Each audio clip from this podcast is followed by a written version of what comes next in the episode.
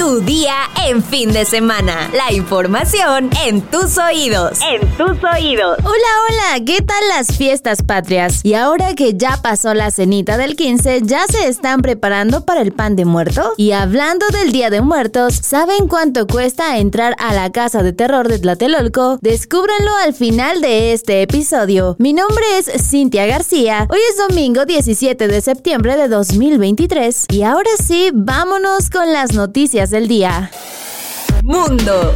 Luego de que Ovidio Guzmán fuera extraditado a Chicago desde México, se informó que está en el Centro Metropolitano Correccional de Chicago, Illinois. Medios estadounidenses como ABC News indicaron que se espera que Guzmán López haga su comparecencia inicial ante el tribunal mañana lunes 18 de septiembre. Los investigadores federales antidrogas en Chicago consideran que los hijos de Joaquín El Chapo Guzmán están a cargo del cártel de Sinaloa. Ovidio era considerado el líder de la división de fentanilo de la organización criminal. En tanto, la esposa de El Chapo, Emma Coronel Ispuro, fue liberada de su centro de rehabilitación en California esta semana, después de ser condenada por ayudar a dirigir el cártel de la droga mexicano, del que su marido era el jefe. Coronel Aispuro reapareció en California festejando el 15 de septiembre junto a varias personas, incluida su abogada Mariel Colón, quien además es cantante de regional mexicano en un conocido restaurante en Lingwood. Nación.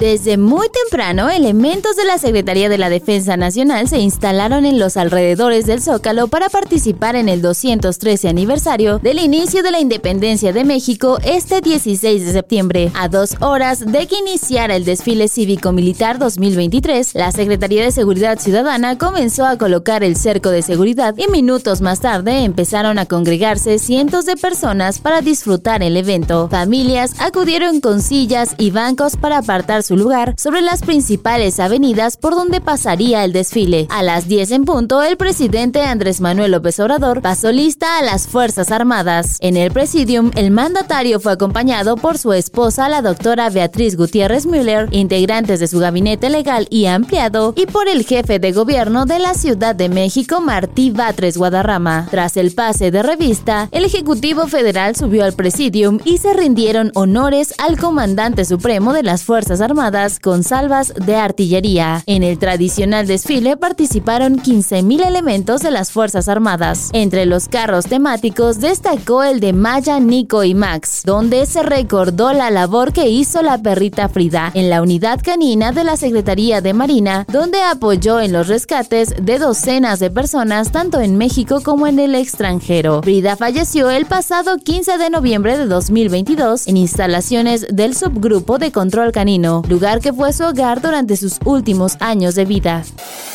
Deportes.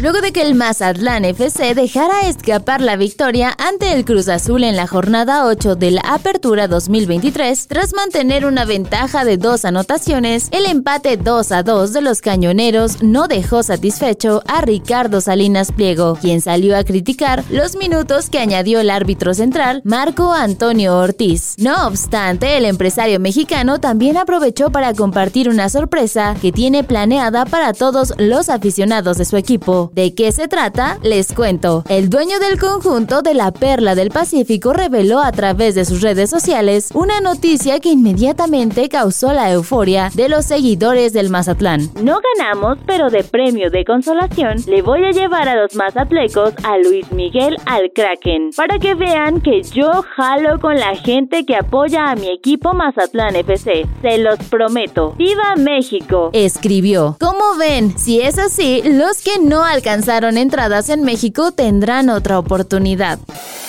Espectáculos. Carla Panini y su esposo, el empresario Américo Garza, reaparecieron juntos en redes para aclarar lo que se dice de ellos en un libro que está por salir sobre la relación entre famosas y narcotraficantes. La comediante, conocida por su participación junto a la fallecida Carla Luna como Las Lavanderas, niega haber conocido al narcotraficante Arturo Beltrán Leiva, con quien supuestamente su amiga Carla Luna tuvo una relación. En un video video conjunto, la pareja comienza diciendo que se defenderán de las calumnias que se mencionan en el libro Las señoras del narco de Anabel Hernández y por consiguiente contarán detalles que nunca antes habían dicho sobre lo que realmente pasó entre Carla Luna y Beltrán Leiva, fallecido en 2009 y por eso salgo a defenderme, aunque tenga que hablar de una persona que ya falleció. Porque el hecho de que ya falleció no la hace intocable y mucho menos si me siguen involucrando a mí en cosas que vienen del pasado de ella. Carla Luna fue la persona que se involucró con Arturo Beltrán Leiva. Yo me enteré de esa relación en el año 2008, que fue la misma Carla Luna que me lo comentó. Y tengo testigos de eso, no solamente lo supe yo, tengo testigos de eso. En el mencionado libro se mencionan famosas como Betty Monroe, Doris Mar, Carla Luna, Carla Panini, Patricia Navidad, Violeta Vizcarra, Galilea Montijo, Ninel Conde y Gaby Ramírez.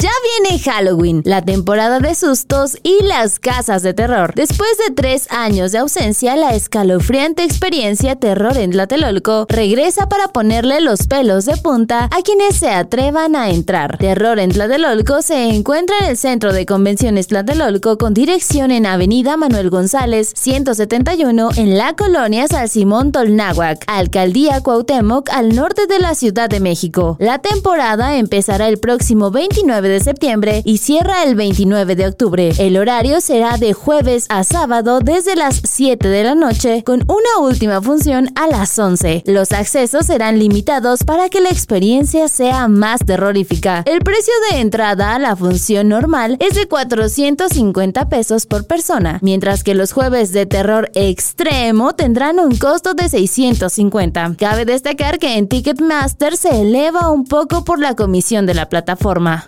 Ahora sí, vámonos con nuestra sección favorita, los comentarios. Tomás Cortina nos dice, hoy tuve que regresar a ver la fecha del podcast. Pensé que no había oído el del viernes o algo estaba mal, pero no. Sí era mi locutor favorito, pero en fin de semana. Felicidades por el buen podcast. Sara Magali Rojas nos comenta, me da gusto escucharte en sábado, mi estimado locutor anónimo. Saludos. Zapador dice, muy bueno, fue abundante la información el día de hoy. Jesús Gutiérrez nos comenta, si no dices que eres tú ni en cuenta. La Cintia bien crudeza supongo, pero se lo merece. Saludos desde Cancún. Y finalmente Mer nos comenta, y Cintia, aquí estamos, ya sin cruda y haciendo huequito para el pan de muerto. Muchas gracias a todos por sus comentarios y muchas gracias también a Oscar Cañas quien nos apoya en la postproducción de este episodio. Ahora sí, ya es estás informado, pero sigue todas las redes sociales de El Universal para estar actualizado. No te olvides de compartir este podcast y mañana sigue informado en tu día con El Universal.